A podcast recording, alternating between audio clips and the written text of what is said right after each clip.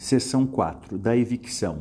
Evicção, conceito, é a perda da propriedade em razão de sentença judicial ou decisão administrativa. Imagine a seguinte situação: você compra um imóvel, registra em seu nome. Passa um tempo, você é demandado em uma ação de uso capião, que é julgada procedente. Você perde a propriedade deste imóvel.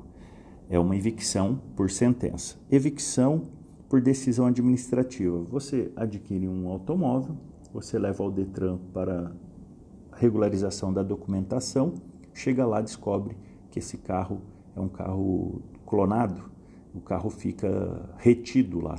Como você perdeu a posse do bem imóvel, você perdeu a propriedade, neste caso, do automóvel.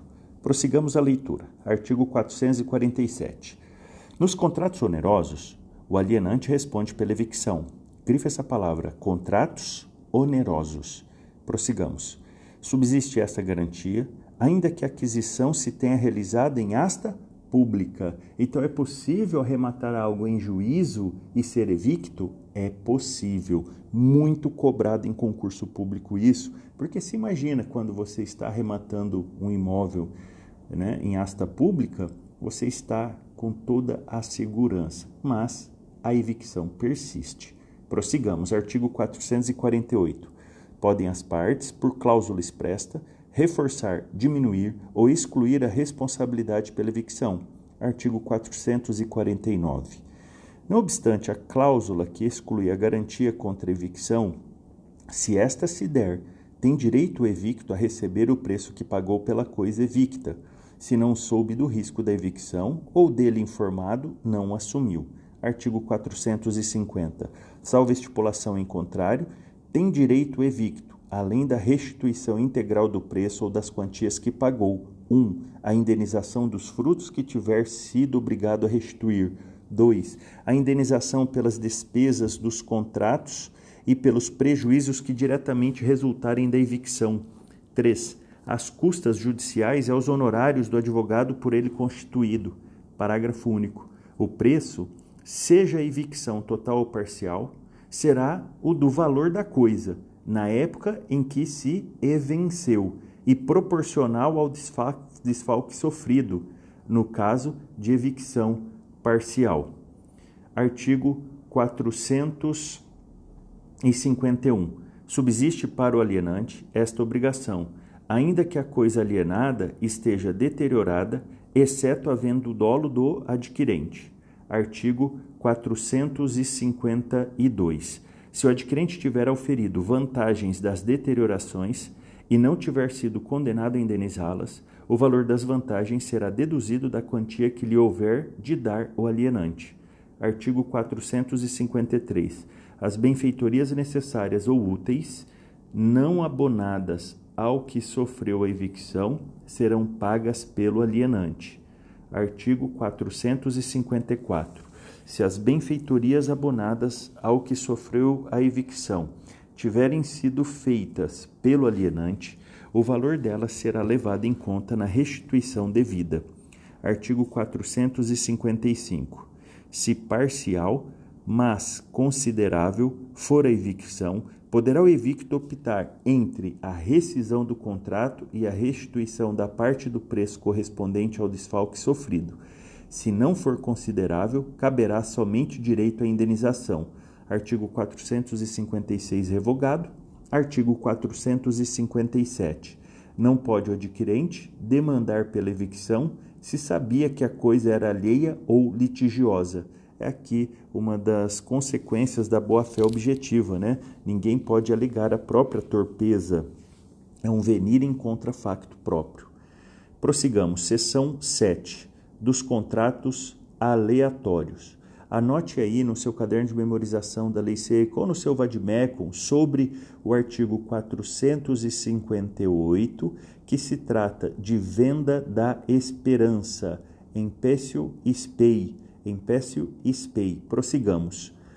Se o contrato for aleatório, por dizer respeito às coisas ou fatos futuros, cujo risco de não virem existir um dos contratantes assuma, terá o outro direito de receber integralmente o que lhe foi prometido, desde que de sua parte não tenha havido dolo ou culpa, ainda que nada do avançado venha a existir.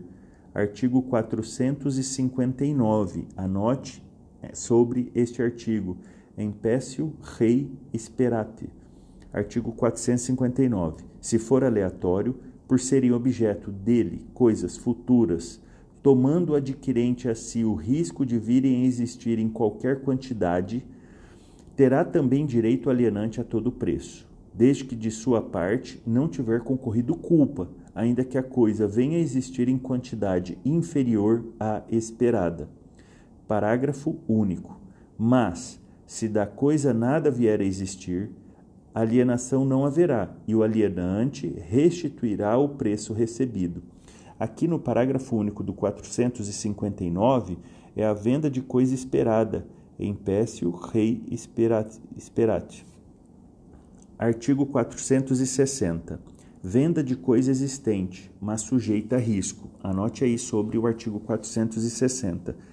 Venda de coisa existente, mas sujeita a risco. Prossigamos. Se for aleatório o contrato, por se referir a coisas existentes, mas expostas a risco, assumido pelo adquirente, terá igualmente direito alienante a todo o preço, posto que a coisa já não existisse, em parte ou de todo, no dia do contrato. Artigo 461. Alienação aleatória a que se refere o artigo antecedente poderá ser anulada como dolosa pelo prejudicado, se provar que o outro contratante não ignorava a consumação do risco, a que no contrato se considerava exposta a coisa. Seção 8 do contrato preliminar, artigo 462. O contrato preliminar, exceto quanto à forma, deve conter todos os requisitos essenciais ao contrato a ser celebrado. Amigos, grifem essa palavra, exceto quanto à forma. Se eu vou fazer um contrato que a forma prescrita em lei é escritura pública, o contrato preliminar necessita ser por escritura pública? Responda não. Necessita? Não. O artigo 462 é, reza essa regra. Prossigamos. Artigo 463.